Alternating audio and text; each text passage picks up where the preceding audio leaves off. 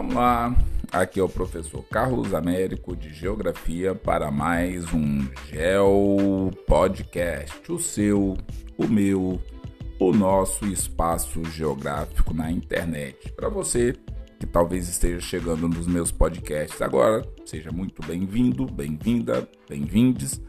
Se você já acompanha meus podcasts, você sabe que tudo em take one, sem corte, sem nada, com moto passando, esposa indo para a cozinha fazer comida, tal. Então assim, você vai se surpreender com a sonoplastia natural que tem nos meus podcasts. Como eu sempre tenho falado nesses últimos podcasts que eu tenho feito, esses podcasts não substituem as minhas aulas presenciais e nem têm a pretensão de substituir a aula dos meus colegas é pura e simplesmente um espaço para as pessoas que querem estudar geografia e eu tento colaborar dentro da medida do possível.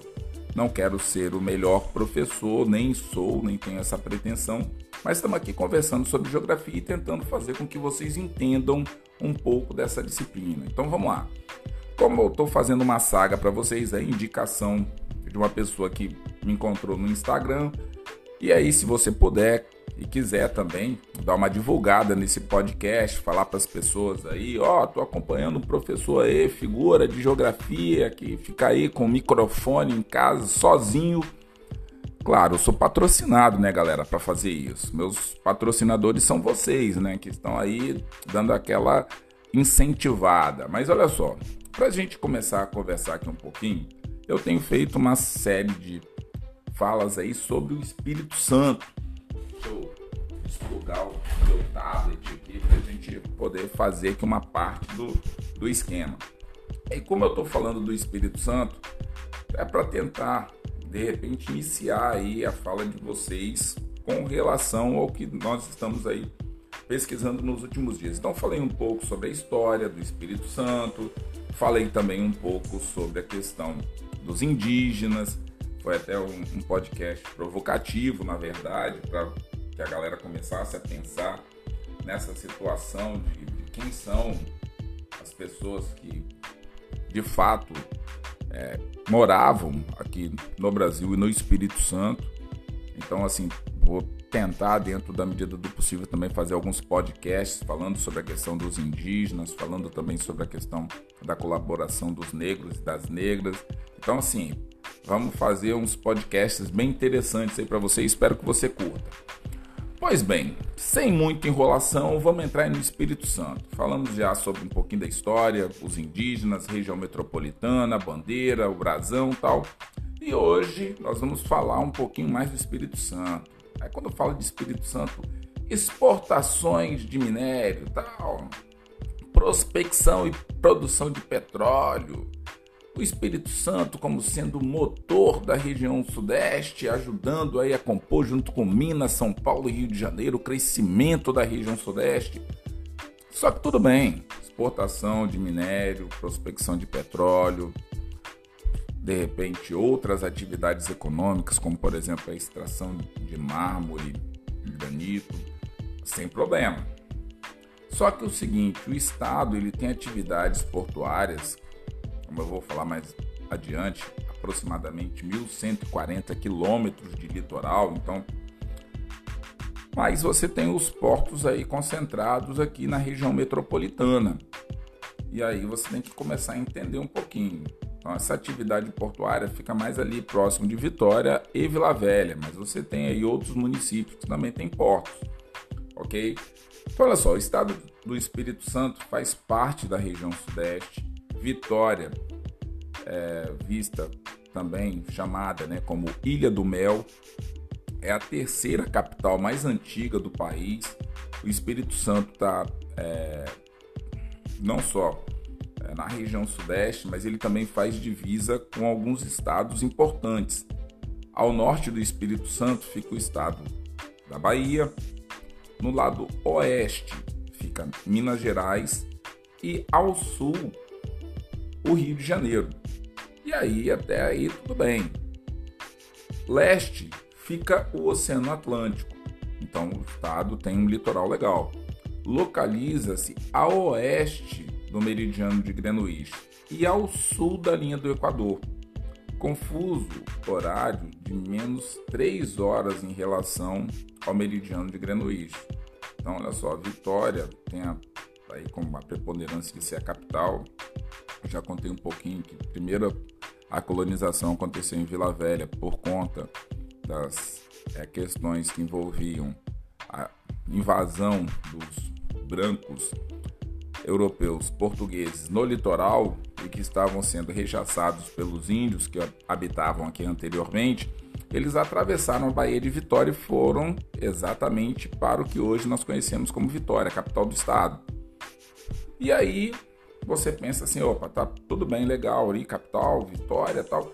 Só que é o seguinte, o estado do Espírito Santo, ele surge de uma capitania hereditária e hoje ele tem um território de aproximadamente 46 mil quilômetros quadrados. Então, é uma população de aproximadamente 4 milhões de habitantes. É, 3 milhões 929 mil tal, segundo dados. Vocês sabem que o último censo foi em 2010, mas em 2015 aí, a população estimada do Espírito Santo estava chegando perto dos 4 milhões. Então, olha só, quem nasce no Espírito Santo, chamado de capixaba ou Espírito Santense. Então, olha só, Espírito Santo aí na região sudeste, junto com Bahia, Minas, Rio de Janeiro, e aí fica a pergunta: Carlos, e se lá na prova, por exemplo, não está falando norte, está falando setentrional? Se lá de repente não está falando oeste, está falando noroeste. E quem fica na porção noroeste? Se está falando lá austral, qual a direção? Então é o seguinte, galera, vocês têm que dar um passinho atrás para relembrar essas partes de teoria de geografia, ok? Então é o seguinte, quando você falar boreal setentrional, você está falando algo em direção ao norte. Então o que nós temos aí na porção boreal do Espírito Santo, setentrional do Espírito Santo, ao norte nós temos a Bahia. Se você falar a oeste, noroeste, sudoeste, você tem o que? Minas Gerais. Se você falar em direção ao sul, ao meridional ou austral, Rio de Janeiro. Mas aí você tem que também ficar antenado, porque é o seguinte, essa parte de localização e orientação é importantíssimo, porque, por exemplo, ele não vai chegar para você e falar de um evento que está acontecendo na floresta amazônica, ele vai falar lá na região austral da floresta amazônica, na porção meridional do estado de Tocantins, na porção boreal do Rio Grande do Sul, na porção setentrional sei lá, do Acre. Então é importante você saber essas posições porque ele não é obrigado a colocar norte, sul, leste, oeste. E ele talvez faça isso na hora da prova para tentar te derrubar. Lembrando que a, as linhas imaginárias que tocam o território do Brasil, nós temos a linha do Equador e o Trópico de Capricórnio. Linha do Equador, vou fazer podcasts específicos depois sobre as linhas imaginárias, mas é importante o seguinte: o território do Brasil ele está em dois hemisférios. Ele está no hemisfério norte e ele também está no hemisfério sul. Boa parte do, a maior parte do território brasileiro está no hemisfério sul, mas nós temos também território brasileiro no hemisfério norte. Ok? Da mesma forma, com relação ao Trópico de Capricórnio, ele marca ali uma divisão de zonas térmicas, como também a linha do Equador. Então, porque aí você tem tropical do norte, tropical do sul. Então você tem que ficar atento a essas é, nomenclaturas e como que você vai fazer isso daí, porque, por exemplo, se alguém fala de um fenômeno que está acontecendo na zona tropical norte do Brasil, aí você vai falar, pô, o Brasil está todo no hemisfério sul, não tem nada do Brasil no norte tem uma pequena porção do nosso território que está no hemisfério norte. Então é bom aproveitar essa parte da matéria para falar sobre isso. E a prova não precisa ter norte, sul, leste, oeste. A pessoa que está propondo lá pode colocar setentrional, boreal, meridional, austral, qualquer hora. E aí pode estar tá lá no meio da prova exatamente para te derrubar. Então fica antenado nisso daí. Isso daí é coisa básica, você tem que saber isso daí e eu recomendo inclusive que você faça um exercício. Se você tiver um celular em casa, marca pontos dentro da sua casa, onde é a direção norte, sul, leste, oeste, escreve na parede, no quarto que você estuda, e aí você tenta já o referenciar.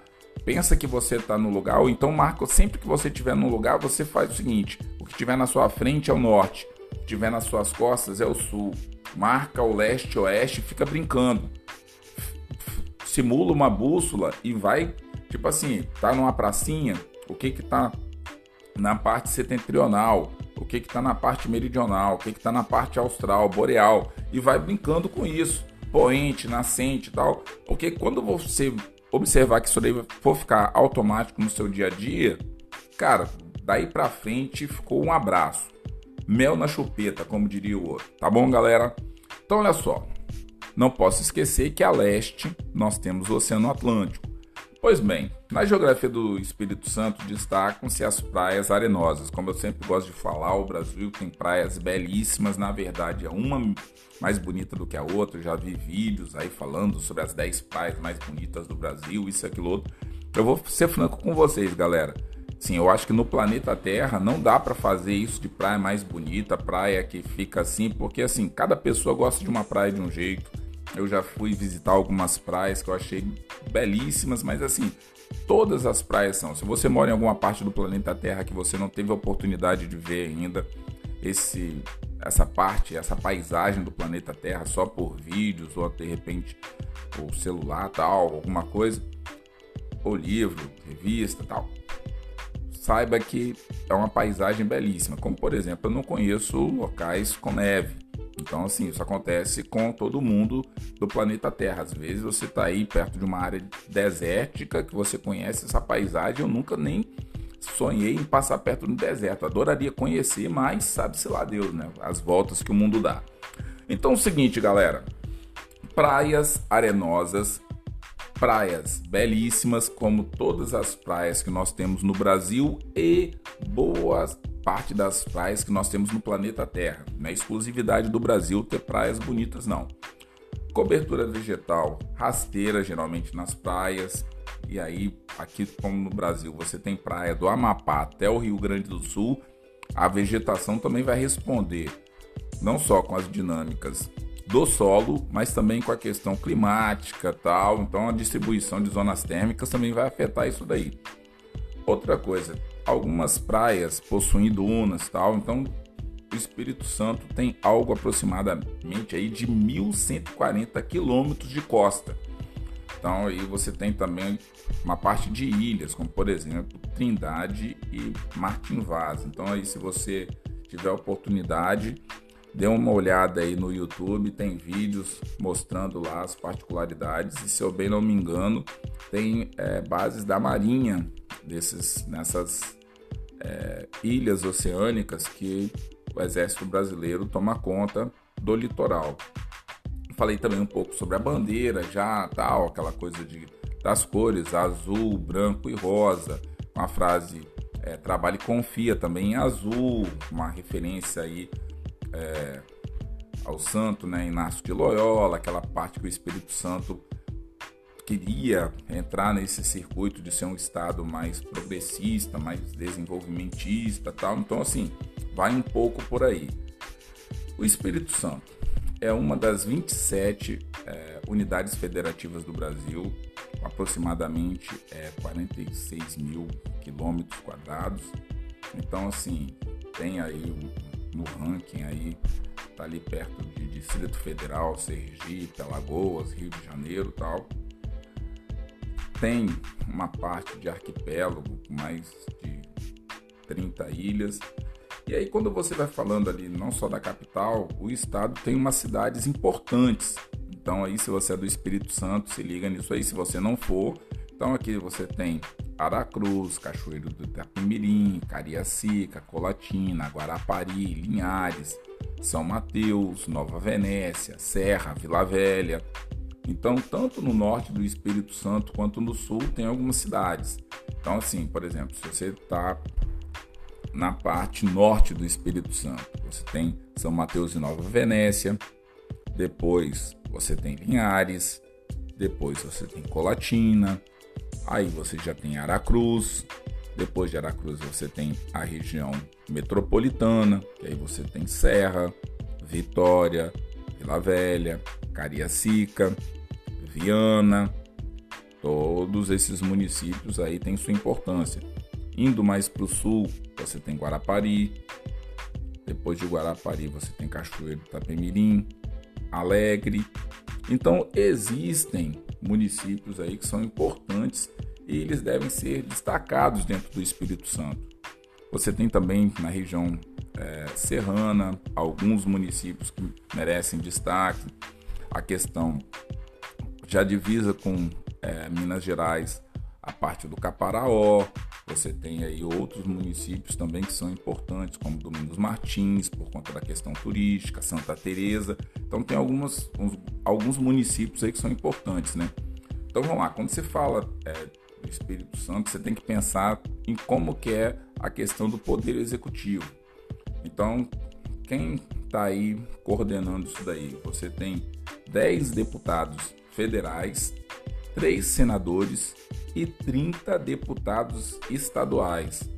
O Poder Judiciário segue, eu acho, o rito aí de todos os estados brasileiros, né? Toda aquela parte, aquela estrutura tal. Mas é importante lembrar que isso daí está relacionado a essa parte de número de deputados, senadores e deputados estaduais que está relacionado com o tamanho da população de cada unidade da federação. Isso daí é um ajuste que é feito em cima do colégio eleitoral de cada um deles. Cabe destacar que, com relação a essa questão, é, se eu bem não me engano, o Espírito Santo mais populoso do ponto de vista é, eleitoral é Serra.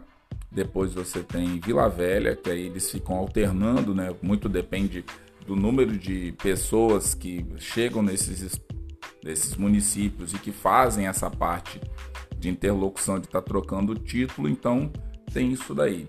Então nós temos aqui no Espírito Santo 10 deputados federais, 3 senadores e 30 deputados estaduais. E aí você já sabe que a eleição eles vão alternando aí entre municipais e estaduais e federais e a questão da presidência da República. Então tem lá o rito de cada um.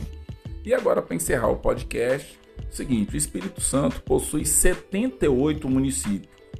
Eles estão divididos em quatro regiões é, intermediárias e oito regiões geográficas. Então, essa divisão foi realizada pelo Instituto Brasileiro de Geografia e Estatística no ano de 2017 com base em diferentes critérios. Então, estou aqui com um mapito aqui na mão, vou falar para vocês. Você tem a região metropolitana, central serrana, sudoeste serrana, litoral sul, centro-sul, Caparaó, Rio Doce, Centro-Oeste, isso mesmo, no Espírito Santo nós temos também a região Centro-Oeste, Pasme, também no Espírito Santo nós temos região Nordeste e para fechar a região Noroeste.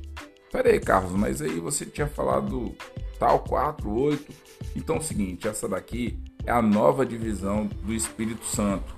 Então você tem que ficar antenado que é, volta e meia ocorrem ajustes e aí, por exemplo, Mucuri, Montanha, Ponto Belo, Pinheiros, Pedro Canário, São Mateus, Boa Esperança, Conceição da Barra e Jaguaré estão na região 9, Noroeste. Se você pegar aí Soretama, Rio Bananal, Linhares, João Neiva, Ibiraçu e Aracruz, Rio Doce.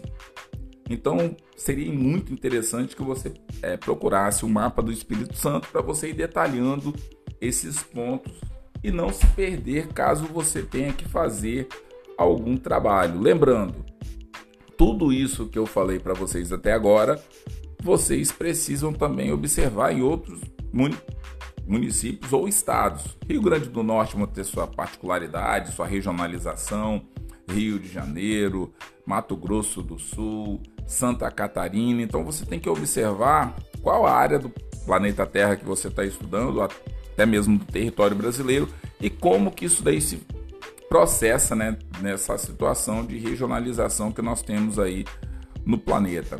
Falou, galera. Espero que vocês gostem desse Geo Podcast. Se você puder dar uma força pro trabalho divulgar aí pra galera, tá certo? Vou ficando por aqui. Até o nosso próximo Geo Podcast.